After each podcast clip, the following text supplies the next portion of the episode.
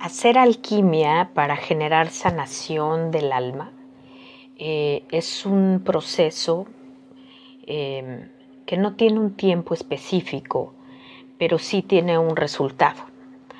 Y el resultado es que tú logres eh, transformar desde lo más profundo de ti aquello que se ha convertido en el dolor o el sufrimiento del alma, aquello que genera vacío interno, aquello que genera que estés totalmente desconectada, sin sentido, sin saber por qué estás aquí, todo esto que genera un malestar, una incomodidad en tu vida,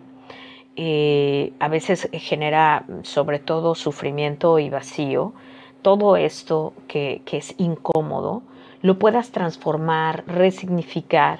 y generar alquimia es tomar esto que ha sido tan doloroso o me ha llevado a tanto sufrimiento, poderlo transformar de tal manera, resignificar de tal manera que lo vuelvo en un impulso, es lo que me impulsa a ser mejor, es lo que me impulsa a tener mejor conexión de vida. Porque cuando yo experimento estos vacíos es porque hay algo que me falta y eso significa que tengo algo por resolver. Y eso se vuelve un motivo para poder trabajar en ti, para ser mejor